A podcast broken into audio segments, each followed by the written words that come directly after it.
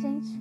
Sejam bem-vindos ao Chapéu Seletor. Meu nome é Nicole Ferreira e eu estou lendo para vocês o livro Percy Jackson A Batalha do Labirinto. Este é o capítulo 12, chamado Tiro Férias Permanentes. Acordei com a sensação de que ainda estava pegando fogo. Minha pele ardia, minha garganta parecia tão seca quanto areia. Vi um céu azul e árvores acima de mim. Houve uma forte uma fonte gorgolejando e senti o cheiro de junípero de cedro e de mais um punhado de outras plantas que têm aroma adocicado. Também ouvi ondas quebrando delicadamente uma costa rochosa. Cogitei que não estaria morto, mas sabia que não. Eu já estivera na terra dos, na terra dos mortos, e lá não havia céu azul. Tentei me sentar. Tinha a sensação de que meus músculos estavam derretendo. Fique quieto. Uma, disse uma voz de garota. Você está fraco demais para se levantar. Ela pôs um pano molhado em minha testa. Uma colher de bronze pairou acima de mim e um líquido gotejou em minha boca. A bebida aliviou minha garganta e deixou um agradável sabor achocolatado. Néctar dos deuses. Então o rosto da garota surgiu. Os olhos eram amendoados e o cabelo cor de caramelo estava arrumado em uma trança que caía sobre um dos ombros. Tinha 15 anos? 16? Era difícil dizer. O rosto era daqueles que pareciam atemporais. Ela começou a cantar e a minha dor se dissipou. Estava fazendo magia. Eu podia sentir a música penetrando minha pele, curando e recuperando minhas queimaduras. Quem? perguntei, a voz áspera, Psiu, destemido. Descanse e se recupere. Nada de mal vai lhe acontecer por aqui. Eu sou Calypso.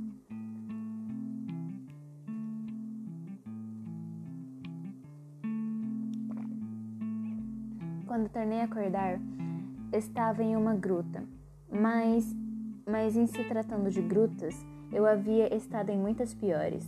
O teto brilhava com formação de cristal de cores diferentes, branco, púrpura e verde, como se eu estivesse dentro de um daqueles pedaços de geode que se vê em lojas de lembrancinhas. Estava deitada em uma cama confortável com travesseiros de plumas e lençóis de algodão branco. A gruta era dividida em cômodos por cortinas de seda branca. Encostados em uma das paredes estava uma grande, um grande tear e uma harpa. Em outra, havia prateleiras onde se via jarros de fruta em conserva bem arrumadinhos. Ervas secas pendiam do teto, alecrim, tomilho e um punhado de outras. Minha mãe saberia dizer o nome de todas. A minha também. Havia uma lareira embutida na parede, e uma panela borbulhava sobre as chamas. Tinha um cheiro delicioso, como de um sopado de carne.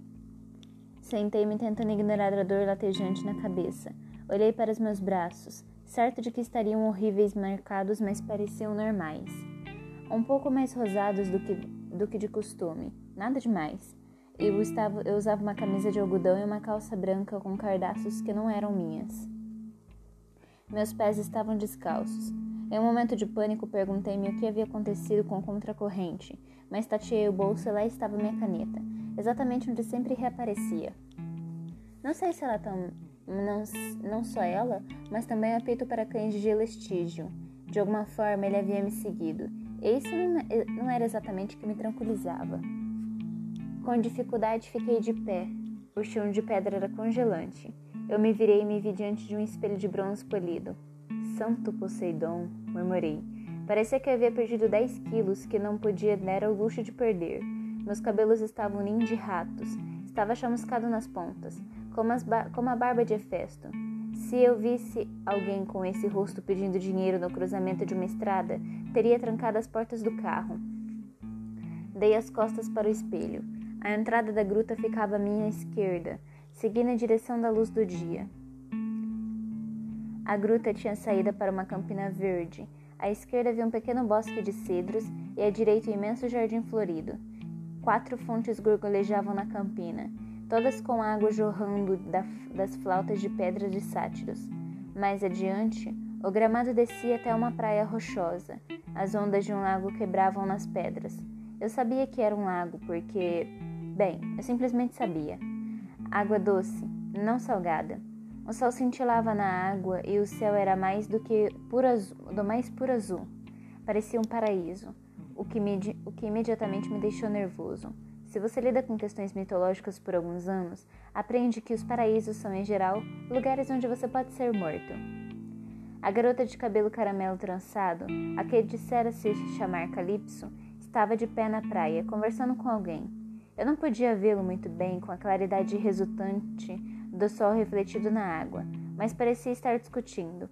Tentei lembrar o que sabia sobre Calypso, um dos velhos mitos. Já ouvi aquele nome antes, mas não, conseguira, não conseguia lembrar. Seria um monstro? Será que ela aprisionava heróis e os matava? Mas se ela era do mal, por que eu ainda estava vivo? Andei na direção dela lentamente porque minhas pernas ainda estavam doloridas. Quando a grama deu lugar ao cascalho, olhei para o chão a fim de manter o equilíbrio. E, ar... e ao levantar o rosto outra vez, a garota estava sozinha. Usava um vestido sem mangas no estilo grego, com um decote redondo baixo dobrado por dobrado em outro. Ela esfregou os olhos como se estivesse chorando.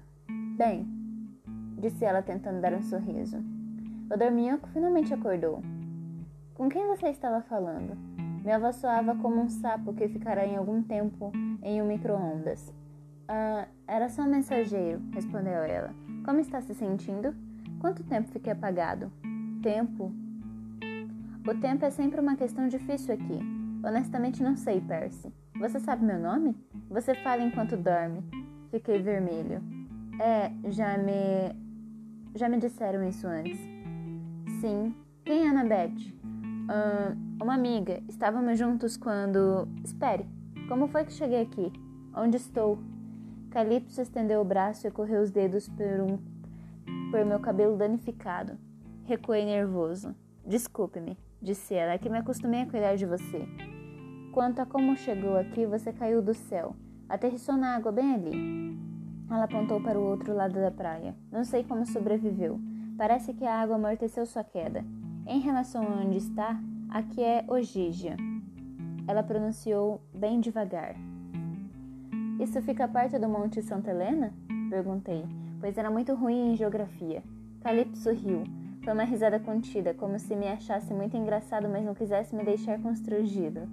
Era bem bonita quando ria. Não fica perto de nada destemido, respondeu ela. Ogígia é minha ilha fantasma. Existe por si só em qualquer lugar e em lugar nenhum. Você pode se curar aqui em segurança. Não precisa ter medo. Mas meus amigos Annabeth e Grover e Tyson? Sim, preciso voltar até eles. Eles estão em perigo. Ela tocou meu rosto e desta vez não recuei. Descanse antes. Não será útil a seus amigos até que fique curado. Assim que ela disse isso, percebi quanto estava cansado. Você não. Você não é uma feiticeira do mal, é? Ela sorriu tímida. Por que você pensaria isso? Bem, uma vez encontrei Circe, que também tinha uma ilha bem bacana, exceto pelo fato de ela gostar de transformar homens em porquinhos da Índia. Calypso deu a mesma risadinha. Prometo não transformar em um porquinho da Índia. Ou em qualquer outra coisa? Não sou uma feiticeira do mal. Eu não sou sua inimiga. Agora descanse. Seus olhos já estão fechando. Ela estava certa. Meus, meus joelhos cederam e eu já teria caído, eu caído de cara no e eu teria caído de cara no cascalho se Calypso não tivesse me segurado. Seu cabelo tinha aroma de canela. Ela era muito forte, ou talvez eu estivesse mesmo muito fraco e magro. Levou-me até um banco acolchoado perto da fonte e me ajudou a me deitar. Descanse, ordenou. Eu adormeci ao som das fontes e com aroma de canela de, e de junipero.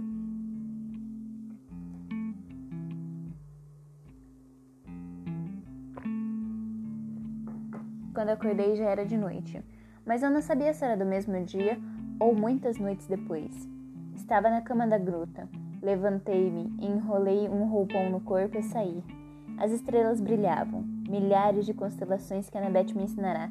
Capricórnio, Pégaso, Sagitário. E lá perto do horizonte meridional estava uma nova constelação, a Caçadora, um tributo a uma amiga morta no último inverno. Percy, o que está olhando? Voltei meus olhos para a terra. Por mais incrível que estivessem as estrelas, Calypso estava duas vezes mais brilhante. Bem, eu já vira a própria deusa do amor, Afrodite. Eu nunca diria isso em voz alta, sob pena dela me transformar em cinzas, mas para mim Calypso era muito mais bonita. por parecer tão natural, como se não estivesse tentando parecer bonita e nem mesmo ligasse para isso. Ela simplesmente era, com o cabelo trançado e o vestido branco, parecia brilhar ao luar. Segurava uma planta minúscula de flores prateadas e delicadas. Eu só estava olhando, surpreendi-me fitando o rosto dela. Hum, esqueci. Ela riu com doçura. Bem, já que está de pé, pode me ajudar a plantar isso? Ela me entregou a planta que tinha um torrão de terra nas raízes. As flores cintilavam enquanto eu as segurava. Calypso pegou a pá de jardinagem e levou a extremidade do jardim onde começou a cavar. Isto é enlace lunar, explicou Calypso. Só pode ser plantada à noite. Observei a luz prateada tremeluzir em torno das pétalas. O que ela faz? Faz? refletiu Calypso. Na verdade, ela não faz nada, eu suponho. Ela vive da luz, oferece beleza. Precisa fazer algo mais? Creio que não, eu disse. Ela pegou a planta e nossas mãos se encontraram. Seus dedos eram quentes. Ela plantou o enlace lunar e deu um passo para trás, examinando o trabalho. Adoro meu jardim. É incrível, concordei. Ben não era exatamente fã de jardins, mas Calypso tinha car caramachões cobertos com rosas de seis cores diferentes, treliças cheias de madressilva, fileiras de videira repletas de uvas vermelhas e roxas que teria feito Dionísio se ajoelhar. Lá em casa, eu disse, minha mãe sempre quis um jardim. Por que ela não planta um? Bem, moramos em Manhattan, em um apartamento. Manhattan? Apartamento? Fiteia. Você não sabe do que estou falando, sabe? Receio que não. Eu não saio de Ogígia há muito tempo. Bem, Manhattan é uma cidade grande, sem muito espaço para jardins. Calypso franziu a testa. Que triste. Hermes aparece aqui de vez em quando e me conta que o mundo lá fora mudou muito, mas eu não sabia que tinha mudado tanto que não se pode ter jardins. Por que você não sai da ilha? Ela baixou os olhos. É meu castigo. Por quê? O que você fez? Eu? Nada. Mas receio que meu pai tenha feito muito. O nome dele é Atlas. O nome fez um arrepio percorrer minhas costas. Eu havia conhecido o Titã Atlas no inverno anterior. E não foi um encontro feliz. Ele tentará matar quase todo mundo de quem eu gostava. Ainda assim, não é justo punir você pelo que seu pai fez.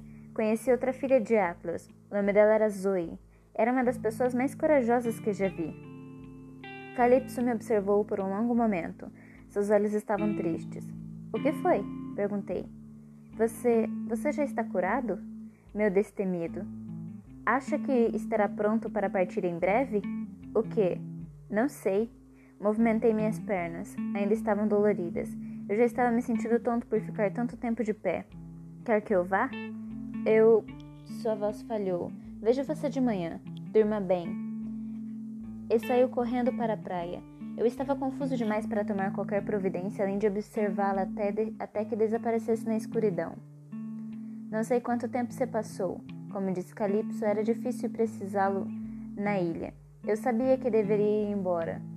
Na melhor das hipóteses, meus amigos estariam preocupados. Na pior, poderia estar em grave, em grave perigo. Eu nem sabia se a Annabeth tinha conseguido sair do vulcão.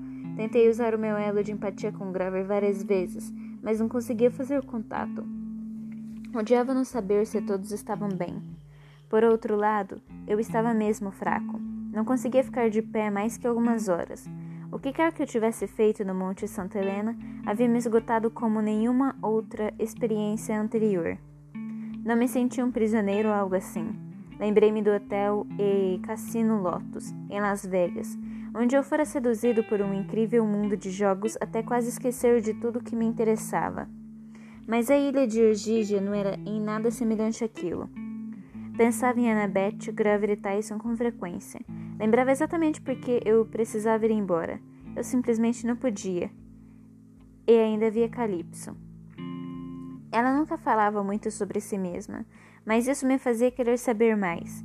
Eu me sentava na campina bebericando néctar e tentava me concentrar nas flores, nas nuvens ou nos reflexos no lago, mas na verdade estava era olhando Calypso enquanto ela trabalhava. A forma como eu jogava o cabelo sobre o ombro e a mecha que lhe caía no rosto sempre que se ajoelhava para cavar a terra. Às vezes ela estendia até a mão e pássaros vinham da floresta para pousar em seu braço. Periquitos, papagaios, pombos. Ela lhes dava bom dia, perguntava como estava o ninho. Eles gorjeavam por um tempo e então voavam cantando alegremente. Os olhos de Calypso brilhavam. Ela me olhava e trocávamos um sorriso, mas quase imediatamente ela ficava de novo com aquela expressão triste e desviava os olhos.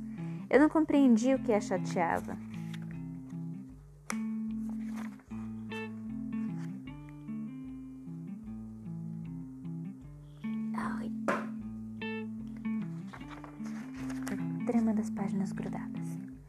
Uma noite estávamos sentados juntos na praia.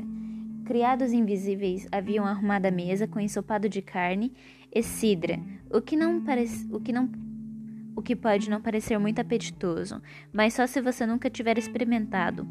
Eu havia notado os criados invisíveis ao chegar. Eu não havia notado os criados invisíveis ao chegar à ilha, mas depois de algum tempo comecei a perceber que as camas se arrumavam sozinhas. Refeições surgiam do nada. Roupas eram lavadas e dobradas por mãos transparentes. Bem, Calypso e eu estávamos sentados à mesa, e ela estava linda à luz de velas. Ele contava sobre Nova York e o acampamento meio-sangue. Então comecei a falar sobre a ocasião em que Grover comeu a maçã com que brincávamos de bobo. Ela riu exibindo seu incrível sorriso, e nossos olhos se encontraram. Então ela baixou o olhar. De novo? O quê? Você fica fugindo como se estivesse tentando não se divertir. Ela manteve os olhos fixos no copo de cidra. Como eu lhe disse, Percy, fui punida. Amaldiçoada, se preferir. Como? Diga, quero ajudar. Não diga isso. Por favor, não diga isso. Diga-me qual é a punição. Ela cobriu o ensopado ainda pela metade com o guardanapo e imediatamente um servo invisível retirou a tigela. Percy, esta ilha, Ogígia, é meu lar, o lugar onde nasci, mas também é minha prisão. Eu vivo sob prisão domiciliar. Acho que vocês chamariam assim. Nunca visitei essa sua Manhattan, nem nenhum outro lugar. Estou sozinha aqui, porque seu pai é Atlas. Ela sentiu. Os deuses não confiam em seus inimigos, e com toda razão eu não devo me queixar. Algumas das prisões não são nem longe de tão boas quanto a minha. Mas isso não é justo. Só porque você é parente não quer dizer que o apoie. Essa outra filha dele que eu conheci, Zoe Doce Amarga, lutou contra ele. Não vivia aprisionada. Mas Percy, disse Calypso em tom delicado, eu o apoiei sim na Primeira Guerra. Ele é meu pai. O quê? Mas os titãs são maus? São? Todos eles? O tempo todo? Ela franziu os lábios. Diga-me, Percy, eu não tenho nenhuma vontade de discutir com você, mas você apoia os deuses porque eles são bons ou porque são sua família? Não respondi. O argumento dela fazia sentido. No inverno passado, depois de Annabeth e eu termos salvo o Olimpo, os deuses reuniram um conselho para decidir se deviam ou não me matar. Aquilo não foi exata exatamente bom, mas ainda assim eu tinha a sensação de que os apoiava porque Poseidon era meu pai.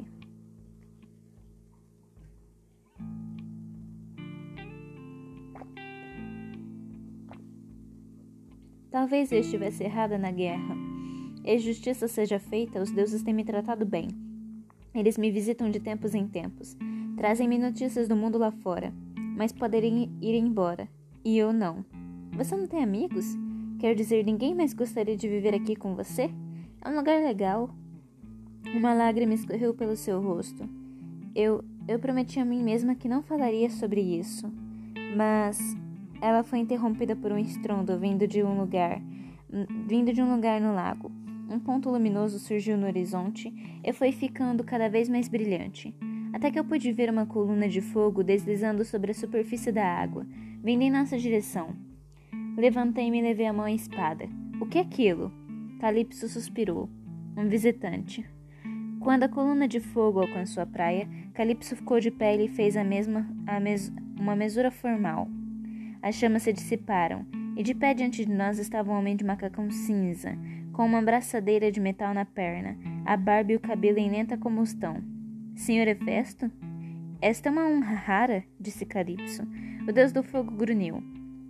Calypso, linda como sempre. Você poderia nos dar licença, por favor, minha querida? Preciso ter uma palavrinha com nosso jovem Percy Jackson.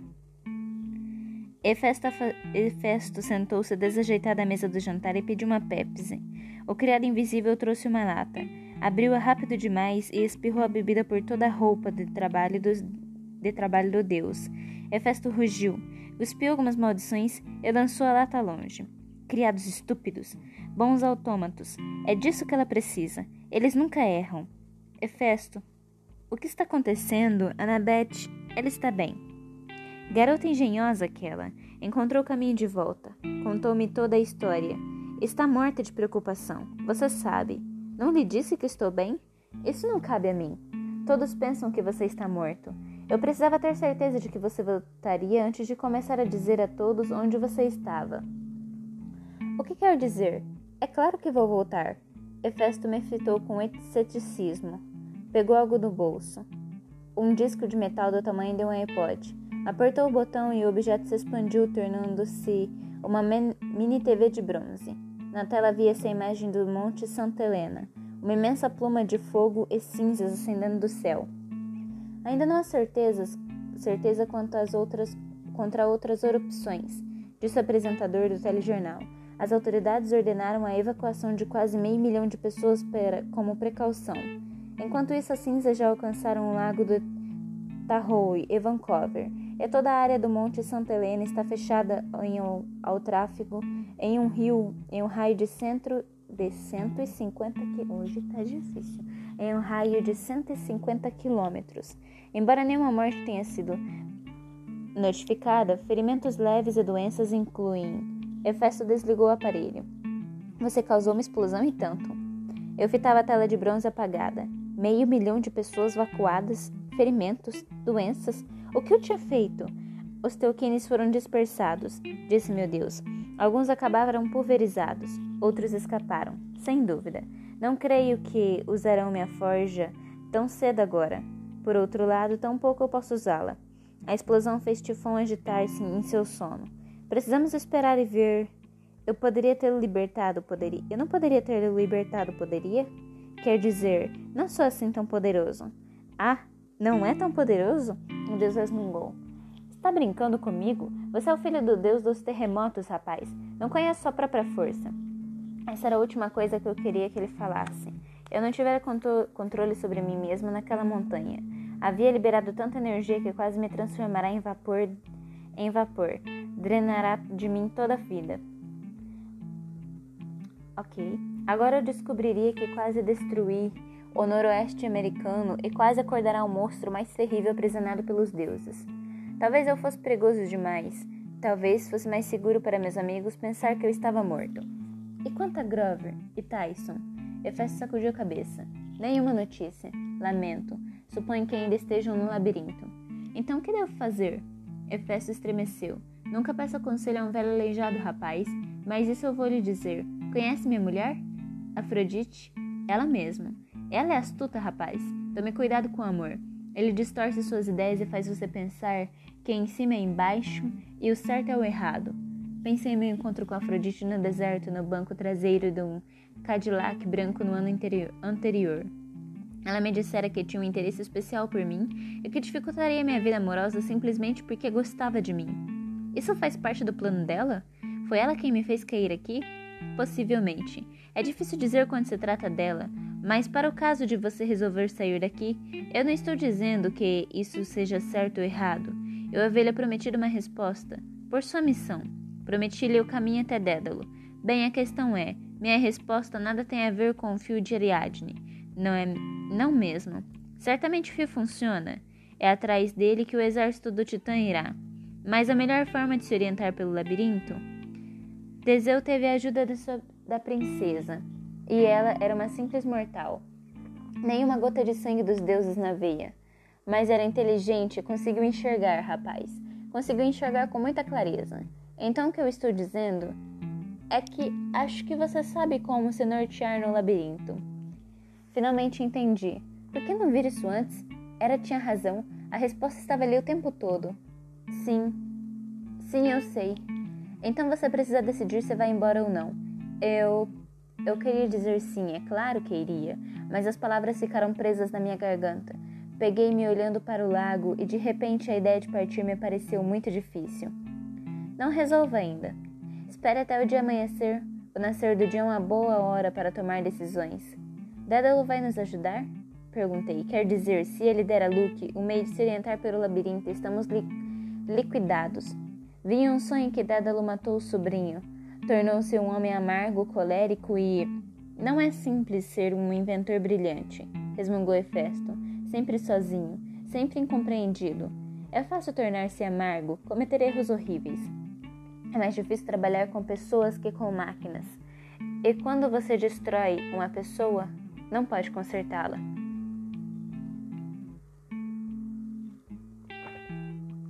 A festa limpou as últimas gotas de Pepsi do macarrão. Do macacão. É do macacão. Enfim, Dédalo começou muito bem. Ajudou a princesa Ariadne e Teseu porque teve pena deles. Tentou fazer uma boa ação. E tudo na vida dele deu errado por causa disso. É justo? O Deus deu de ombros. Não sei se Dédalo vai ajudar vocês, rapaz, mas não julgue ninguém a não ter a, ninguém até ter estado em sua forja e trabalhando com seu martelo, ok? Eu, eu vou tentar. Hefesto ficou de pé. Até logo, rapaz. Você faz bem ao destruir os teuquines para mim. Você fez bem ao destruir os teuquines para mim. Sempre será lembrado por isso. Aquele até logo soou bastante conclusivo. Então ele se transformou em uma coluna de chamas e o fogo deslizou sobre a água, voltando para o mundo lá fora. Caminhei ao longo da praia por várias horas. Quando finalmente voltei à campina, era já muito tarde, talvez, muito, talvez umas quatro ou cinco da manhã. Mas Calino e Calipso ainda estava no jardim, cuidando das flores à luz das estrelas. Seu enlaço lunar brilhava, prateado, e as outras plantas respondiam à magia, brilhando vermelhas, amarelas e azuis. Ele ordenou que você voltasse, adivinhou Calipso. Bem, não exatamente ordenou. Ele me deu uma escolha. Os olhos dela encontraram os meus. Prometi que não que não ofereceria. Oferecer o, o quê? A você que fique, ficar, tipo para sempre? Você seria imortal nessa ilha, disse ela baixinho. Nunca envelheceria ou morreria. Poderia deixar a luta para os outros, Percy Jackson. Poderia escapar à sua profecia. Eu a fitei atônito. Assim? Simplesmente? Ela sentiu. Assim, simplesmente. Mas, meus amigos, Calypso se levantou e segurou minha mão. Seu toque enviou uma onda de calor pelo meu corpo. Você perguntou sobre minha maldição, Percy. Eu não queria lhe dizer, mas a verdade é que deuses me mandam companhia de tempos em tempos. A cada mil anos aproximadamente, eles permitem que um herói seja trazido até minhas praias. Alguém que precise de minha ajuda. Cuido dele e me torno sua amiga, mas nunca por acaso. As parcas cuidam para que esse tipo de herói que enviam, sua voz tremeu, e ela teve de parar. Apertei mais a mão dela. O que foi? O que eu fiz para deixar você triste? Elas enviam uma pessoa que não pode ficar, que não pode aceitar minha oferta de companhia por mais que um, algum tempo. Elas me mandam um herói por quem eu não consigo, o tipo de pessoa por quem eu não consigo evitar me apaixonar. A noite estava silenciosa, exceto pelo gorgolejo das fontes e pelas ondas batendo na praia. Levei muito tempo para perceber o que ela estava dizendo. Eu? Se pudesse ver seu rosto, ela reprimiu um sorriso, embora os olhos ainda estivessem lacrimosos. É claro que é você. É por isso que você vem fugindo de mim o tempo todo? Tentei com afinco, mas não consegui. As parcas são cruéis. Elas me mandaram você, meu, des meu destemido. Ai. Sabendo que você partiria meu coração. Mas eu. Eu sou apenas. Quer dizer, eu sou apenas eu? Isso basta. Disse a mim mesma que não falaria disso. Deixaria você ir sem oferecer que ficasse. Mas não posso. Suponho que as parcas saibam disso também. Você poderia ficar comigo, Percy. Receio que esta seja a única maneira de me ajudar. Olhei para o horizonte. Os primeiros veios vermelhos da aurora iluminavam o céu. Eu poderia ficar ali para sempre, desaparecer da terra. Poderia viver com Calypso, com criadas invisíveis, satisfazendo todas as minhas necessidades. Poderíamos cultivar flores no jardim, conversar com pássaros e andar pela praia sob um céu perfeitamente azul, sem guerras, sem profecias, sem tomar partido. Não posso. Ela baixou os olhos tristes. Eu nunca faria nada para magoá-la, mas meus amigos precisam de mim. Sei como ajudá-los. Agora, preciso voltar. Ela colheu uma flor do jardim, um pequeno ramo de lance lunar prateado. Seu brilho se apagava à medida que o sol se erguia. O nascer do dia é sempre uma boa hora para tomar decisões, disse Erefesto. Calypso enfiou a flor no bolso da minha camiseta. Ela ficou nas pontas dos pés e me deu um beijo na testa como uma benção. Então venha para a praia, meu herói, e vamos colocá-lo em seu caminho. A jangada era uma plataforma de um metro quadrado feita de troncos amarrados, com um poste como mastro e uma simples vela de linho branco. Não parecia resistente bastante para o mar, ou mesmo para o lago. Você vai levá-lo onde você quiser.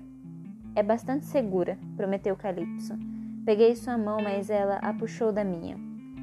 Talvez eu possa visitá-la. Ela sacudiu a cabeça. Nenhum homem encontra o Gigia duas vezes, Percy. Quando partir, nunca mais o verei. Mas vá, por favor. Sua voz falhou. As parcas são cruéis, Percy. Apenas se lembre de mim. Então leve um vestígio de seu sorriso. Então leve vestígio de seu sorriso voltou. Plantei, plante um jardim Manhattan por mim, ok? Eu prometo. Subi na jangada. Imediatamente ela começou a se afastar da praia. Enquanto velejava, avançando no lago, me dei conta de que as parcas eram, eram mesmo cruéis. Elas enviaram para Calypso alguém que ela não conseguiria deixar de amar. Mas era uma via de mão dupla. Pelo restante da vida eu pensaria nela. Calypso seria sempre meu maior e se. Em minutos a ilha de Ogigi estava perdida na névoa. Eu velejava sozinho em direção ao sol nascente. Então disse a jangada para onde ir. Falei o nome do único lugar que me ocorreu pois eu precisava de consolo e de amigos. Acampamento Meio Sangue. Leve-me para casa. E este foi o capítulo 12. Eu espero vocês no capítulo 13 chamado Contratamos um novo guia. Até breve!